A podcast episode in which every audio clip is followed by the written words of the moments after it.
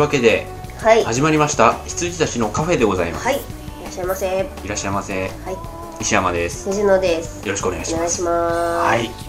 ということで、はい。3年目に 突入。そうですね。一発目からまたちょっと映画の話を。はい。はい。映画のお話を。はい。はしします。はい何か。い。いいですよ。何を？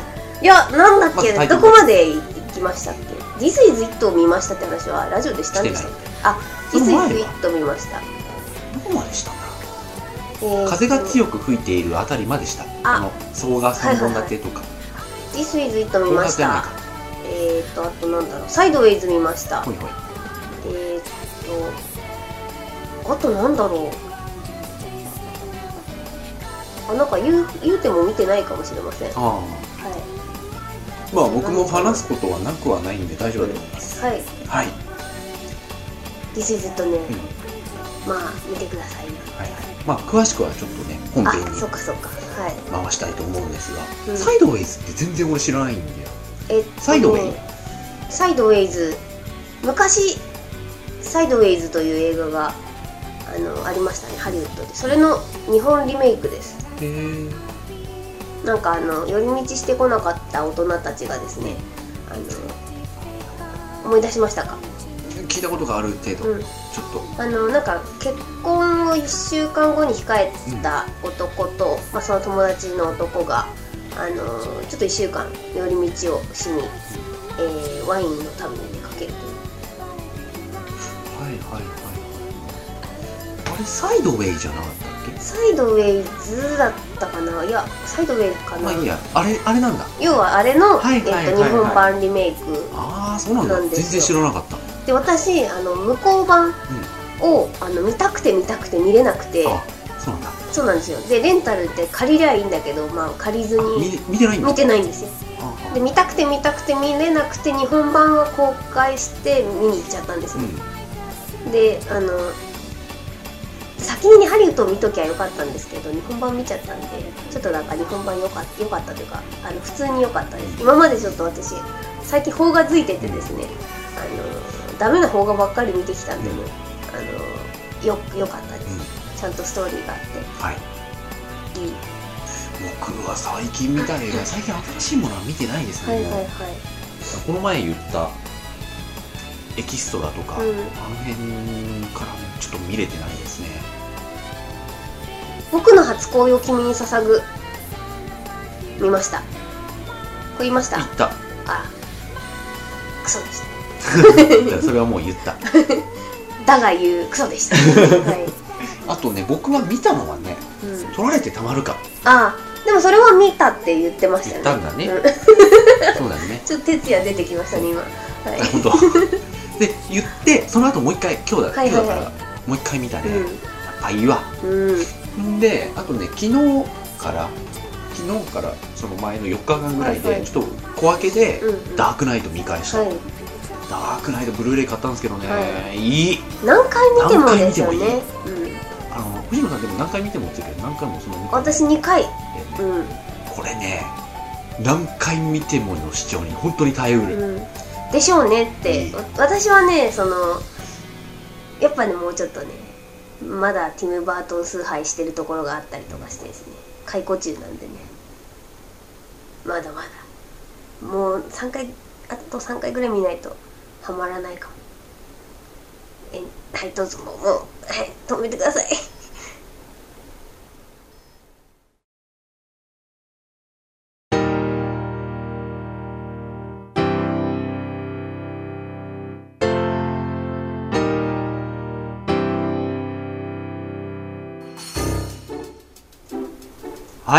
はい。はいというわけではい。まずはサイドウェイズはもう話すことありますか？サイドウェイズはですね小日向さんと生瀬さんがめちゃくちゃいいんですよ。ああその二人なのか、はい。それも知らなかった。そうなんです。あのえっとねキャッチがね「この男たち抱きしめたくなるほど情けない」っていうキャッチでですねあのいいんです、はい、なんかカビラになっちゃったけど。よかったです。はい。いやもう古今東西から。特に古今。問わず取ってきますな。あはい。あ言葉をですか、うん。はい。出典を。えっとね生瀬さんは最近見たのがねあのやさぐれパンダ。はあ私見てないです。あのーあの人堺雅人うん。が青年っていう役で出てて、でやさぐれパンダっていう人間よりちょっとでかいぐらいのでかい着ぐるみがいて、はい。その2人で真っ白い空間の中で、あの5分ぐらいの話なんですけど、進ん。でいく不条理劇的なやつ、コメディなんですけど、はい。その声やさぐれパンダの声を生瀬さんがやってておでそれをちょっと見てていろいろ面白くメイキングとかも座談会も見たんだけど、うん。生瀬さんがね本当にあのなんかねあのといつもなんかこうふざけてるというか、うん。いう感じの人ではい。なんかねもうなんかわかるとは思うんですが、なんか言ってもね、うん。絶対正直に答え返してこないタイプ、なんか嘘言う、はいはいはい。そうですよね、うん。うん、なんかいくつなんですか？え俺？うん。なんか34とか。うんうんうん。わかんないことを言ってくるの。どういう考えていいのやらっていうことをね言ってくるタイプの人で、でそれは今までいろいろメイキングとかね、うん。あとあれですえっ、となんだっけ。忘れちゃった今。生瀬さんが出てる。あそうだあの寸劇じゃなくて。はい。あの鶴瓶さんとやってる筋なしだ。筋なし。はい。寸劇じゃないや。筋なし。カタカナでね、はい。寸劇。っ ていいの？まあいいや。はい。あの筋なしをやってる時も、あれほとんどメイキングみたいなメイキングが本編みたいなもんだから、それでもやったんだけどやっぱりねそういうかき回し系の人なんだよね、うもう言ってどうにもならなくなって自分に返ってくるタイプの人なんで、それがすごい面白い、ん。うん。パンダの第6子のは話とかさ、はい。広げなきゃいいのに そこに引っかかるから、はい。なんかみんながあってなって、なんかああでもないこうでもないみたいな感じになって最終的にはパンダのパンダを題材にしたやつやってるのに誰もパンダのこと知らないみたいなことが露見して終わるっていう、はいはいはいはいはい。何かなんですか？とかっつって。そんなのあらかじめ調べときはそこでうだうだ言う,、言う必要ないのに、でさらに見てる人は知ってる人はもうなんか知ってるわけですよ、あのー、猫かうん。熊目うーん。だね。うん。多分。うん。猫の大きな群れは猫の中の熊うん。の中のパンダ。はいはいはい。それをなんか調べりゃいいのにさ「えあれは熊なの？熊でしょ?」とかさ、うん。ずーっと言ってて。そういうところがある人なので、はいはいはい。あの人はねでも面白い。うん。小日向さんはパーソナルよくわかんないんだよね。あのねいや私もあのまあ、サイドウェイズの番宣で「うちくる」に出てたんですよ小日向さんが。であれってかなりパーソナルな部分にこう踏み込んでいく番組で私あのまあ普通に見たいなとは思ってたんですけどあのその「うちくる」を見てねかなり好きになりまして。どういう人なの？あのね普通のおっちゃんなんですよ。なんかねあのぬく水用水ほどはいなんですか？俺今温水陽一って言おうと思った瞬間だった。あそうそうですか、はいはいはい。ぬく水さんほどあのーなんだろうな。素が面白い。いやああそこまでじゃないんですよ。あそこまでじゃない。なんかねもっとぬく水さんよりも普通の人です。普通の人なんだ。うん。なんかぬく水さんは本当にもうど天然っていう感じじゃないですか、でなんかあの小日向さんはね可愛いのやっぱり。どういう喋り方するのあの人。ああまんまですまんまです。いやまんまっつっても両方あるじゃんもいやえっとねうすごいあのねなんか間抜けな間抜けな方。マジックアワータイプと、うん。あと12人のやさ、うん。優しい日本人うん。的なあのマジックアワータイプです。あ本当に、はい。そうなんですはい。じゃあなんかフレンドリーな話し方フレンドリーな感じで。敬語じゃないんだ。あいやえっとねあそうまあ敬語敬語じゃないというかえっと敬語っぽいというか物腰は低姿あうんうんうんあのやっぱりそれ相応の年齢なんであの中山秀さんとかと喋ってる時はちょっとフランクにはなってますけどそうあとなんかねあのあれって結構ガンガンちゃんとお酒飲む番組じゃないですか、うんうんうん。であのもうね完全に番組だっていうことを忘れて酔っ払ってて、あのもう最後泣いちゃってるんですよ。すごい泣き上戸らしくって。でそれとかすごい見ててあのあ可愛らしい人だなっていうので。うん。でサイドウェイズ結構ねなんかままさにというかそのまんま言っちゃった感じで、あのサイドウェイズの方が情けない男役ではあるんですけど、うんあのー見ててなんていうんですかね。あその抱きしめたくなるくらい情けないみたいなキャッチになるぐらい、うん。あの可愛らしいというか、魅力的なおじさんだなって感じでした、だからね僕はねそれを見たことがないから、うん。僕のなんか選択肢としては、はいはい。なんか普通に人と歩いてて、うん。こう年下っていうかこの格下うん。と歩いててもこうあはいそうなんですよね。ここら辺がねこうこうこうでね、うん。こうこうこうだったんですよ。みたいなうん。感じの人なのか、それともあそうそうそうそうみたいなうん。感じの人なの、フランクな人なのか、全然読めないっていう人だった、そうですね。でもほとんどそういうなんか露出をすうんる人じゃないですよね、ん役者さんだし。うん。だからなんかあう内くるいいなって思いました、その時は。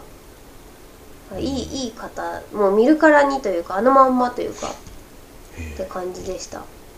サイドウェイズ。まあまあ普通ですけどね。あのラビパンの時そういえば俺らネタにしてたね。あ本当ですか？うん。あのオープニングで2人が喋ってるっていうアドリブのシーンで、小日向文世ってカミカリーみたいじゃねえ 以上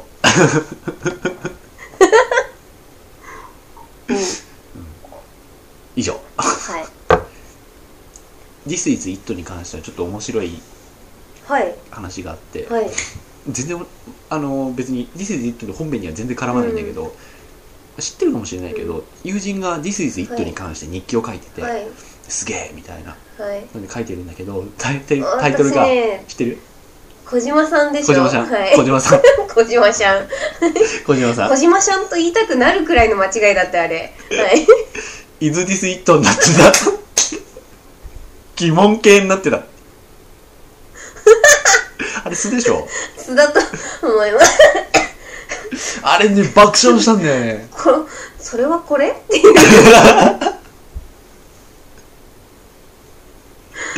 あれ私あのちゃんと大人なんでスルーしましたよ。いやあれは突っ込むべきだよ。面白すすげぎるえいいこと書いたんですよ日記に。そうそうそうそうそうあのねあのまあとにかく良かったというのがね具体的に。書いてたんだけど、小島さんの感性とかうん言葉とかって結構あると思ってて、あの分析しないじゃん、うん。この人。本当に感想を熱く語る人なんで、なんかあいいなと思ってたんだけど、でもいかんせんタイトルがなーって。間違ってるし、はい。で同じところ気づいてます。はい。あれちょっと面白かったな。面白かった。はい。あ以上。はい「This is it「This is it」はねもう良かったです」僕ね見たいなと思ってね、なんかこうガーっていくじゃんみんな,、はい。なんか気軽に行けなくて、うんもうちょっとちゃんと1ヶ月とかねうんやってるって。普通のねロードショー並みに、やってればまあフラッと行きたいなっていうふうに思って、まあ、僕別にマイケルファンでもなく、マイケル信奉者でもないし、今までのアルバム全部買ってたわけではないし、うん。なんだけどねやっぱりねどっかしら絡んでいるっていうことに最近気づいて、まずあの僕の人生トピックスとして、はい。幼稚園の園児だった時に、あのスリラーをはい。泣いて怖がって家の中をこう逃げ回ったといううん。過去を持ちます。はい。でまあ普通にあの小学校の上の方にもなれば見れるんで、うん。で見てて、う んこれがスリラーか。みたいな感じであそれは昔はこれ怖かったなみたいな感じで、うん。小5ぐらいでやっと見てその時にあの本編中？スリラーの PV 中に、はい。マイケルがポップコーン食べてるシーンがあるんだけど、はいはいはそのシーンのポップコーンの食べ方が僕の中でベス、ザ・ベストポップコーン食べ。はい。ポップコーンイーター。ポップコーンイーターってかっこよくない？まあなんかちょっとポップで ポッポップでキッチュな食べてる人じゃないですかまあ直訳。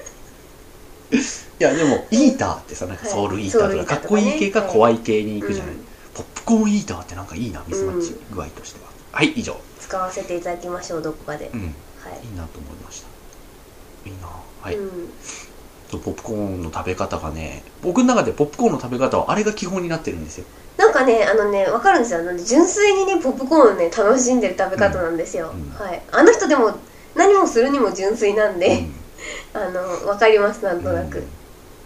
あとはねちょうどモリキンの舞台をうん、あのサポートで、はい。ヘルプで入ってた時に、ネバーランドの特集っていうか、あの記者が切り込んだやつが、ドキュメントが放映されて、ちょっと話題になってて、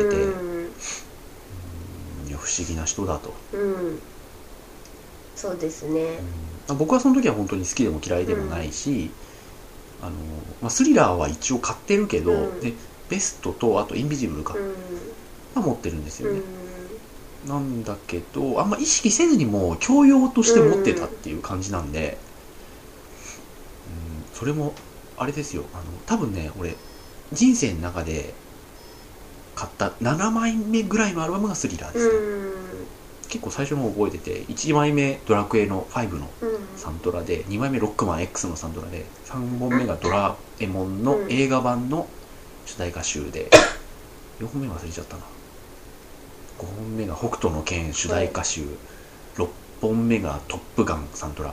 すごい覚えてますね。覚えてる。でバックトゥザフューチャーサントラスリラー。8枚目ですよ。あ逆か。そうだねえっとそう。スリラーバックトゥザフューチャー9本目は忘れちゃったけど、うん。で10本目がロックマンへ。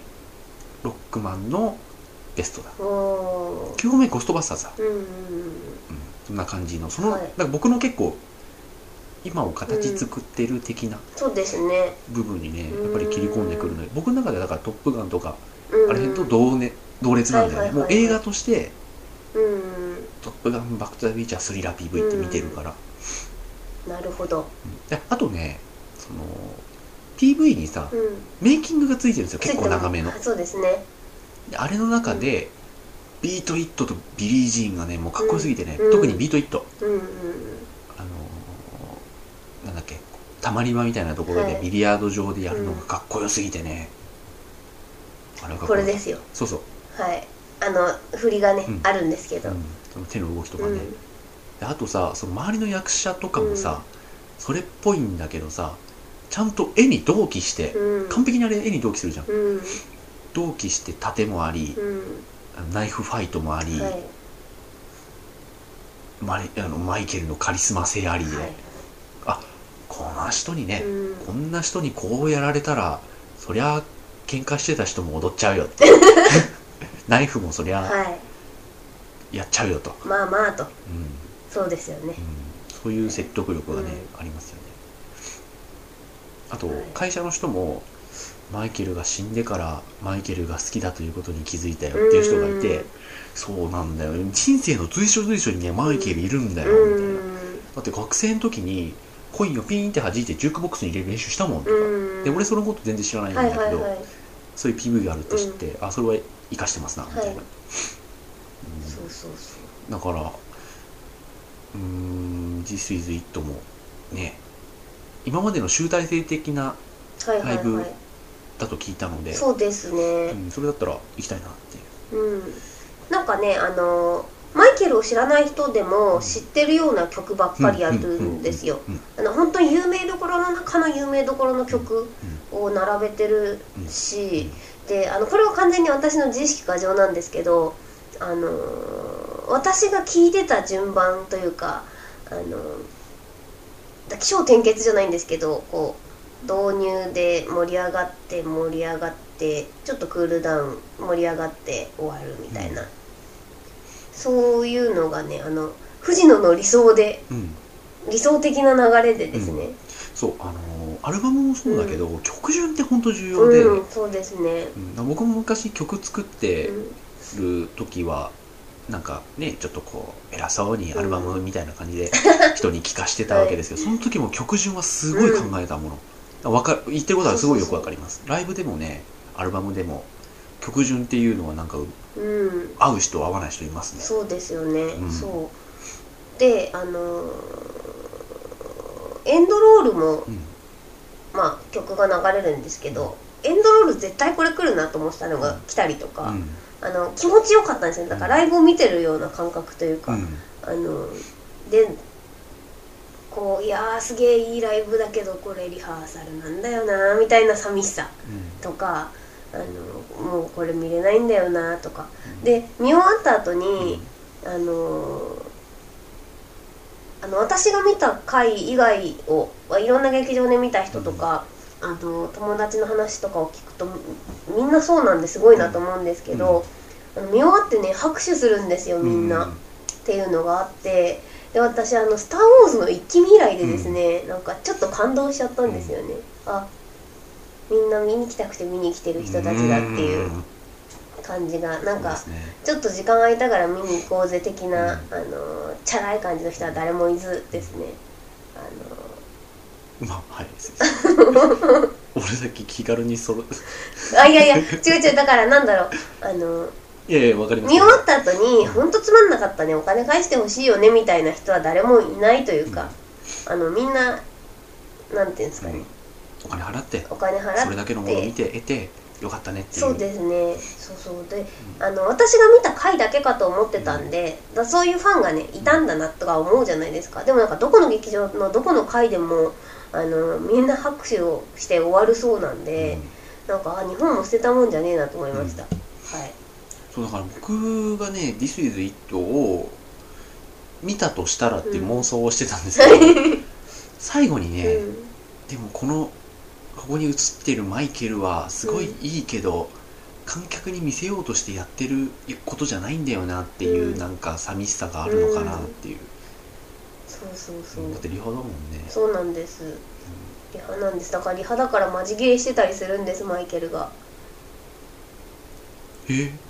そう。あでも多分ね小島さんの日記を読んでるからわかると思うんですけどあはいはいはいそういうことなの？そうあのすごい怒怒ってるというかあのまあネタバレも何もないんであの今言っちゃいますけどあのえっとイヤホンで開始を聞いてるんですよ、自分の歌声を、うんうん森イヤモニね。そうですそうです。であのーそれのちょっと音量であのほえお音量がき聞こえないと。うん。でえっ、とあのそ外の音響とうん。このイヤモニの相性がなんだみたいなんで、あのちょっと聞こえないと。であのだから歌えないと。で、えっと小さい頃からあの自分の生の歌声を聞いて歌うように言われてきたんだ。だからこれじゃ歌えないって言ってなんか結構マジで怒ってるんですけど、あのーなんかねミキサーさんたちもねなんか分かったどうしたらいいっていう。で君君はどうしてほしいって言ってこうこうこうしてほしい分かったじゃあ協力するよって言ってすごい怒ってるんですけどなんか怒ってるんじゃないよこれは愛だよって言って LOV だよって言ってるその雰囲気とかねなんかいいなって思ったんいいですよな。へえ怒ってるんじゃないこれは愛だっていうそんなことさ口に出して言える人いないってっていう。それはいい話ですね、とかあれリハだからこそ見える姿っていうか、うんうんうんうん世に出るとは思ってないとは思うんですよねマイケルさん自体とか今一気に見たくなったああそうそうそうとか見たくないわけじゃないんだけどさ、そうであとあの周りのスタッフがそう私これね自分の日記に書こう書こうと思って結局なんかうまく文字にできなくて書かなかったんですけどあの周りのスタッフがみんなここが頂点だと思ってやってるんですよ。普通通過点だと思うじゃないですか、うん。どんなによくたって、でなんかねあのもっとよくもっと次のステップにって思いながらやるっていうのがいいクリエイターだと思うんですけど、みんなもうここがゴールだと思ってやってるんですよ、だそのなんか感覚がすごいなと思って、でだマイケルと一緒にやるっていうのがもうゴールになっちゃってるんですよね、うん。あの人たち。だからなんかそその感覚ってすげえなと思って、なんかそれがステップアップにつながっていくとは思ってないんだなと思って、ちょっと感動したんですよ。でみんななんかあのマイケルのこと好きだし、うん。うんあのなんだ、まあ、それこそヒーローというかうん。あの 宗宗教というか教祖様なんでしょうけど、とかっていうスタッフがねすげえいいなと思って。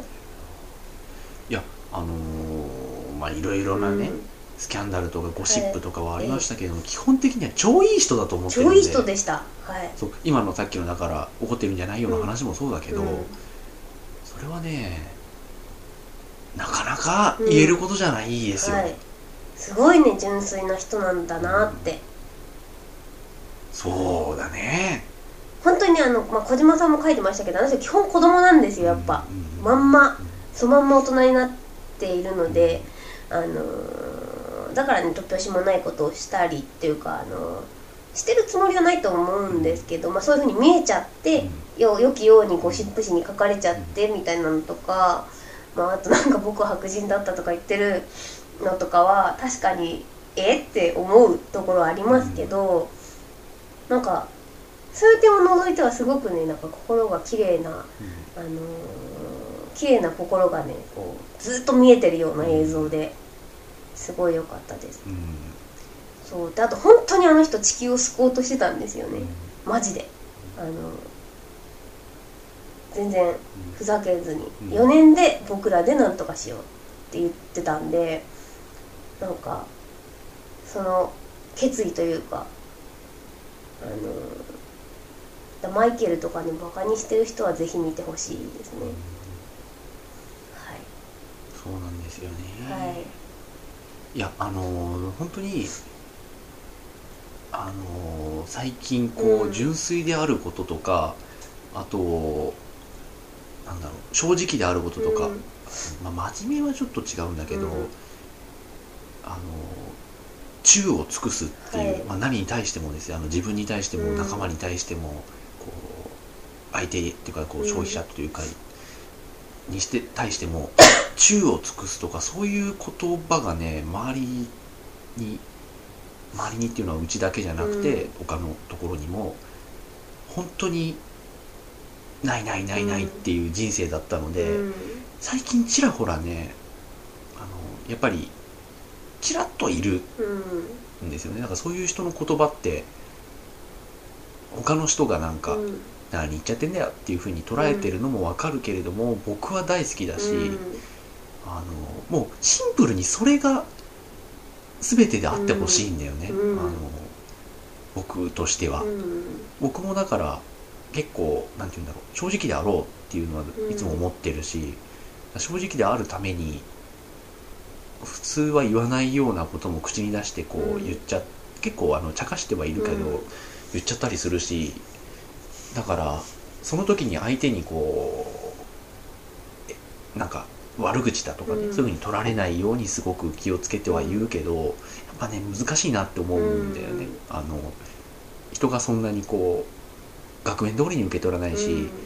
体があるんじゃないとか裏何考えてるのか分かんないとか、うん裏で何考えてるのか分かんないはね。ちょっと度外視してみんな生きていこうよっていう、うんだから思ってることをそのまんまストレートに小学校で習う言葉で口に出すっていうことがいかに重要かっていうのはなんか結構前から感じてて、うんそれってそ今のマイケルの言葉ってすごくあの飾らないというか、うん。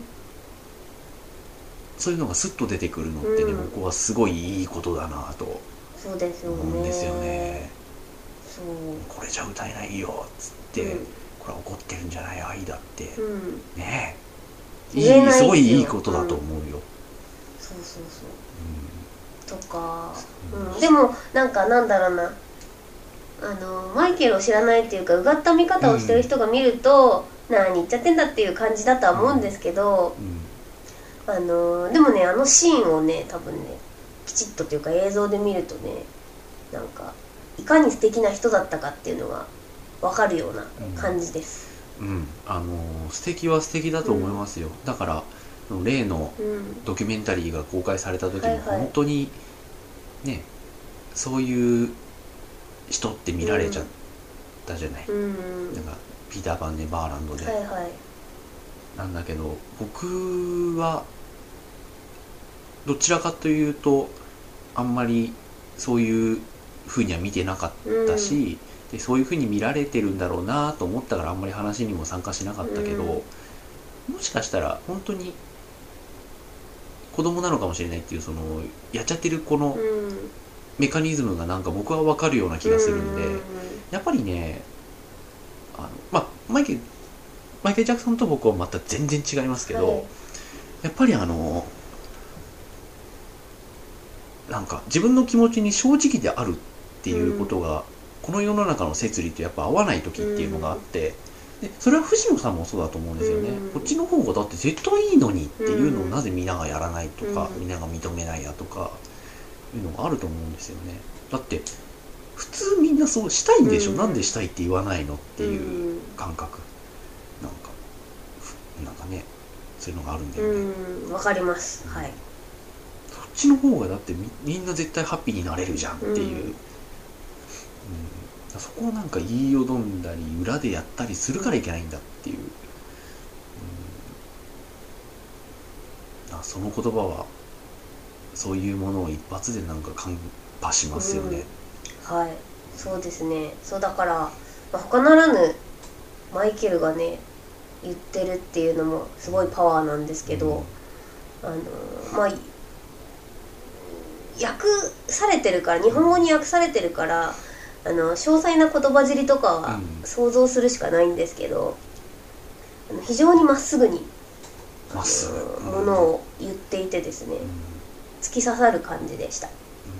そう。でなんかあのなんだ温暖化とかあのは排気ガスがなんだとかでこう地球が蝕まれているという感覚があの私もすごく希薄な人なんですけど、うんあのそういう人が見るとねあのチクッときます。だそういうなんか音楽とかあのライブビデオあの後ろのバックモニターで流すような映像とかをあのそういう人に対してねチクッとさせるようにわざと作ってるんですよ、うん。あの人、うん。っていうのも分かるような、あの一シーンがあったりとかして。でなんかあ本当に動いてたん動くん動かそうとしてたんだなっていうのがね、ん。なんか突き刺さるというか、うん。うん、あの人すごいよっていう映画でした。はい。もう何度も何度もずっと言ってて、まあ、うん。最近は言ってないかもしれないけど、赤い羽募金とかが大嫌いなのうん。はそういうのがあって、はいはいはい。その時間他に使った方がなんかいいんじゃないっていう、なんか自己満足に使ってないみたいなのうん。を中学生ぐらいにうさんくせえと思いながら、結構見てたので、うん。自分がこうやんなきゃ正しいと思ったことに対していろいろこうこうこういうのがいけないんだよこうすべきなんだよっていうふうに言う人はいっぱいいるし、うん。それがこう素晴らしい意見だである人もいっぱいいると思うんだけど、じゃあそのために何をしましたかっていうふうにやっぱりまあ聞いたことはないけど、うん。そんなこと。聞くとやっぱりね動いてない。うん。で自分自身もそうなんだよねいろいろこうこれひどいよって言ってて、これはこういうふうじゃなきゃダメだよね、みたいな言ってるけどじゃあそれを変えるために今自分が何行動したかっていうのを結構最近考えてて、うん。行動するっていうのはね実はねあんまり人間頭にないんだよね、やろうと思えば多分すぐできるんだけど、うんうん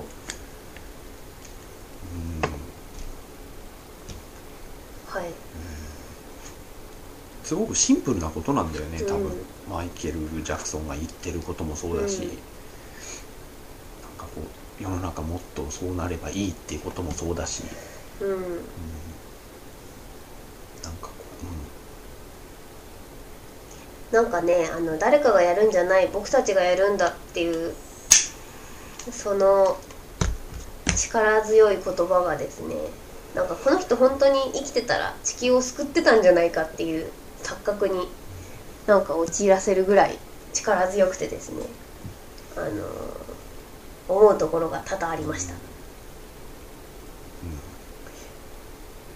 のでぜひ見てください。うということで来週見るかも。はい。ぜひ。見たら IMAX で見ません？あそうですよ。だから見ましょう。うん。私はあれは何回見てもいいですし、ビデオリリースされたら買いますし。そうだね、うん。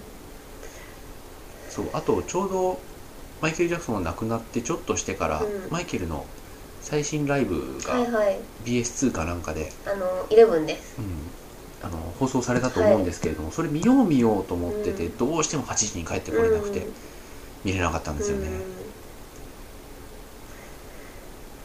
よかったです。っていうかあの子供の時からライブビデオとかを見せられてたんであの私そんなに芸芸能人っていうかあの歌歌ってる人のライブ行かないんで、比べようがないんですけどあのやっぱねすごいですよ。あのショーに対する意気込みというかあの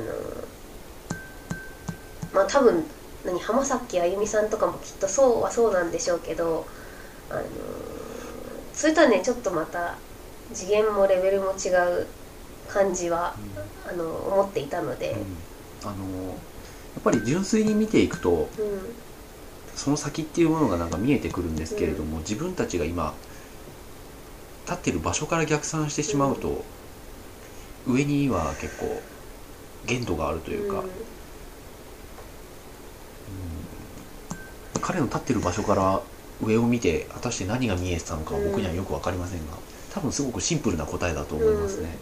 いやあのねえっとまあこれから「This is It」を見るので石山さんがなんか言っちゃうのもあれなんですけどあのーすごいね観客が求めてるものをねすごく理解している人で難しいよねそれ。そうで難しいんですけどよく考えりゃ簡単なことなんですようんであの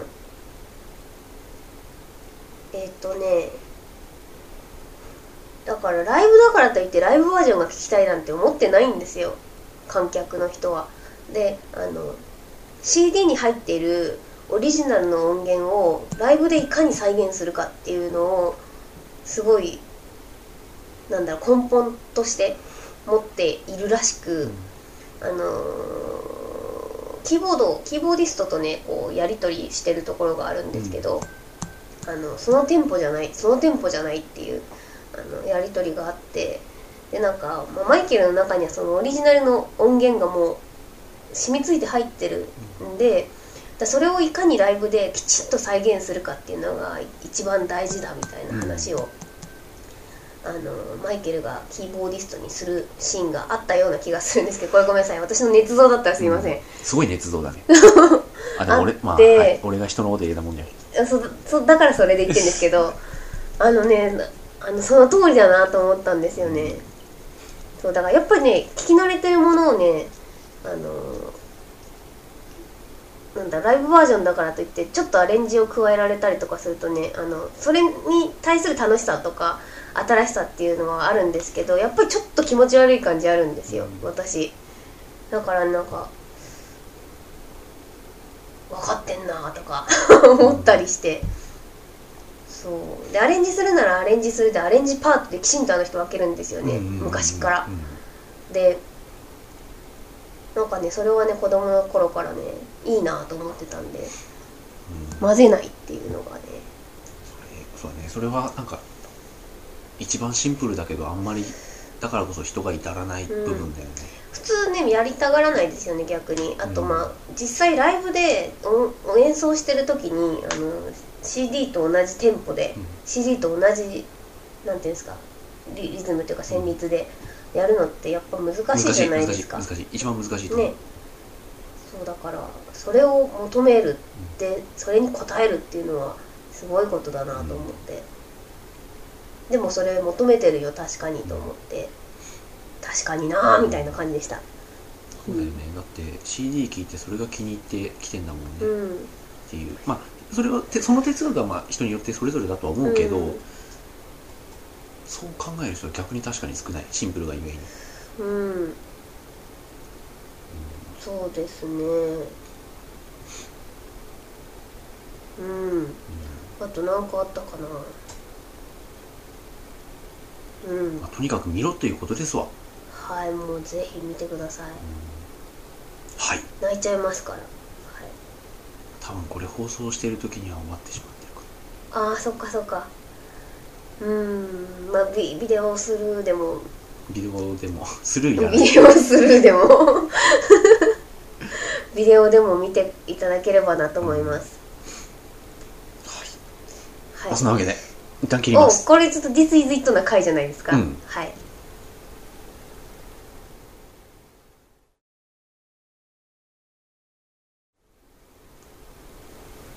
はいはいということで「This is it」から何何やらちょこっと普段思うことみたいな話に、なっていきましたが。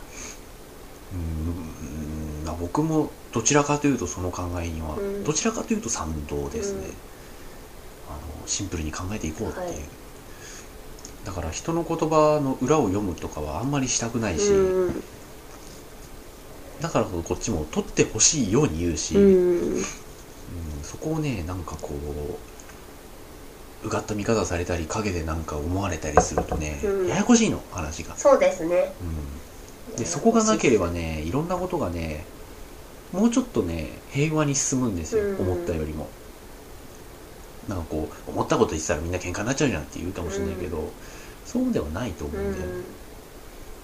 ですね。うん。はいそういうことですよ。あのねそういう意味だとね最近感心したちょっと話ずれちゃうかもしれないけど、はい。最近ねブラインドネス見てはいはいはいはい。見てます？見ました？み見てないんですけどトレーラーを見たのでなんとなくの話は。あのジュリアン・ムーア以外全員失明する、うん。全世界はい。60億人全員失明するっていう話で、でフォーガットンの件があったんで、はい。そんな映画かなっていう、うん。とんでもない映画なのかなと思ったら全然違う、見たんですよ。うんうん。なんかね僕の今の話に近い映画、うん。ラストシラストの方のシーンとかねすごいよ、まあ、見てほしいけれどもちょっとネタバレするかもしれないはけど、なんかねさいとにかく見えないんですよ、うん。見えないからみんなこう疑心暗鬼になって、なんか手探りとかでスーパーとかに行って、誰も近づくなみたいなことずーっと言ってる、周りに誰がいるか分かんないから、あの俺の周りに近づくなみたいなことずーっと言ってるおっさんがいたり、あのいたりして、でうん。ジュリアン・ムーアだけ見えてるから、はい。見えてることがバレるとまた大変だから、うん。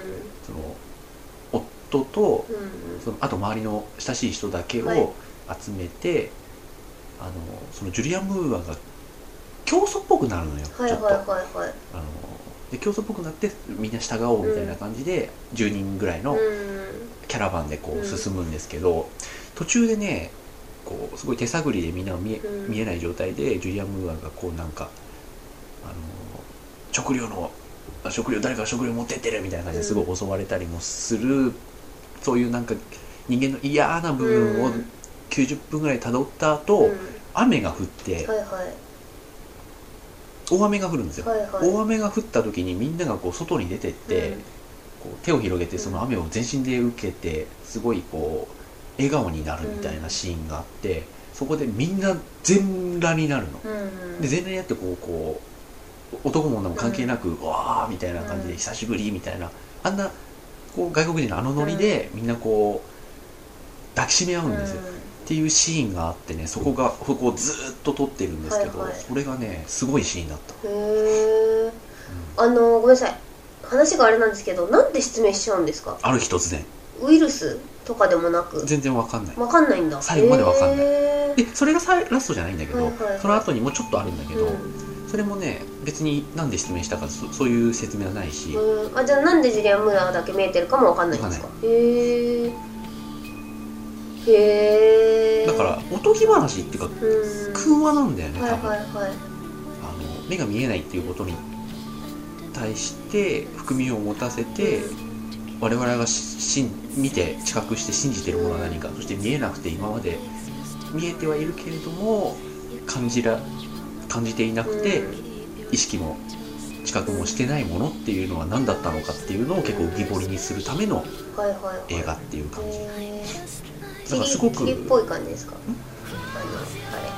やあそこまでねダウナーじゃないんでうん。逆に言う。と逆に言うと人間参加なの。うん。あの本当に見なきゃいけないものは何か的な哲学的な話になってくる、あの宗教のお話に近いと思う。宗教家がうんうん。皆さんっていうザビエル区長で言ううんうん話に近い、僕はそれはそれですごくある意味感動作じゃろうと思いました、あれは。あの見ていいと思う。おおそこまで長いけどね、あうーそうか。ずっとなんか霧な感じだとちょっと私見たくないな。あでももともとがそんな長い映画ではない。あそうですか。霧って言ってるけどタイトル忘れちゃったんですけミストミどあそうそうそう。いやほら現現代というかうん。霧だし、ただはいミストの方が、うそうこのラストに持っていくまでの紆余曲折は面白く書いてん、る、なんか普通のパニックものとしてはい見れはいはい。るじゃないですか、はいそうですね。はだからそこまでの手腕はないけど、うん。やっぱりラストの持っていき方とか、うん。描きたかったことを失明っていうことにあ、うん、直接持ってったっていう、うでそこに対して別にあの SF 的な変な理論とかに時間割いてないっていう意味で、ん結構いい。へえブラインドネスをねうーん。いい見てみてもいい、なるほど。ほうほうほう。まあ、そんな感じで。あこれエンディングでしたか？エンディングでございはいます、はい。じゃあおやすみなさい。おやすみなさい。突然だったかな？はい。もうほら2時なんでね。また来週。また来週